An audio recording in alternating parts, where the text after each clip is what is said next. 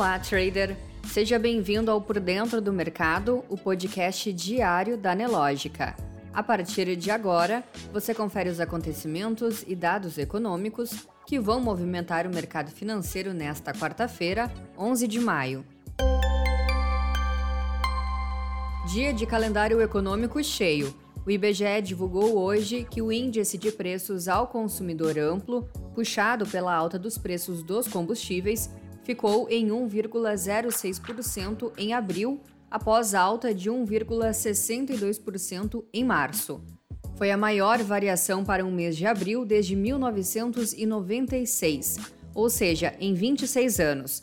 No ano de 2022, o IPCA acumula alta de 4,29%. Apesar de ter desacelerado frente ao resultado de março, a inflação saltou para 12,13% no acumulado em 12 meses, acima dos 11,30% observados nos 12 meses imediatamente anteriores. Trata-se da maior inflação para o período de um ano desde outubro de 2003. Seguimos acompanhando os resultados de empresas referentes ao primeiro trimestre de 2022. A CVC informou ontem que registrou prejuízo líquido de 166,8 milhões de reais, crescimento de 104,7% ante prejuízo de 81,5 milhões de reais no mesmo período do ano anterior a receita líquida somou 292,8 milhões de reais, aumento de 76,5% na comparação anual. Já a Telefônica informou que registrou lucro líquido de 750 milhões de reais, queda de 20,4% quando comparado com o mesmo período de 2021. O EBITDA foi de 4,5 bilhões de reais, avanço de 1,3% ante o mesmo trimestre do ano passado. Hoje ainda teremos divulgação de resultados do grupo Soma, Braskem Positivo, SLC Agrícola, Sul-Americana, Minerva, BRF, Ultrapar, JBS, Banco do Brasil e Copel.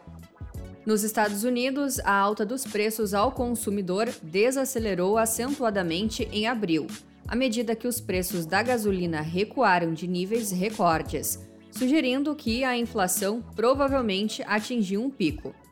O índice de preços ao consumidor subiu 0,3% no mês passado, taxa mais baixa desde agosto passado. Nos 12 meses até abril, os preços ao consumidor aumentaram 8,3%. Embora essa tenha sido a primeira desaceleração do índice anual desde agosto passado, marcou o sétimo mês consecutivo de aumentos superiores a 6%. Ainda no calendário econômico americano, variação do estoque de petróleo bruto EIA e às 15 horas, situação orçamental mensal. Na política, o presidente Jair Bolsonaro trocou o comando do Ministério de Minas e Energia. Bento Albuquerque foi exonerado a pedido e Adolfo Saxida foi nomeado como titular da pasta. A mudança ocorre após recentes críticas do presidente à política de preços da Petrobras, estatal ligada à pasta. No Twitter, Saxida postou mensagem de agradecimento a Bolsonaro, a Paulo Guedes, ministro da Economia, e também a Albuquerque. Na área internacional, a taxa anual de inflação ao consumidor da Alemanha acelerou para 7,4% em abril, ante 7,3% em março, e atingiu o maior nível desde 1981. Na comparação mensal de abril contra março, o CPI alemão subiu 0,8%. Na China, o índice de preços ao consumidor subiu 2,1% na comparação anual de abril, acelerando em relação ao aumento de 1,5% apurado em março. Na comparação mensal, o CPI subiu 0,4% em abril. No mercado financeiro, o Ibovespa opera em alta nesta manhã, às 10h40, o principal índice da B3 subia 1,08%, aos 104.225 pontos. Já em Nova York, os índices futuros registravam sinais negativos. O S&P 500 tinha queda de 0,60%, Nasdaq 1,34% e Dow Jones 0,26%.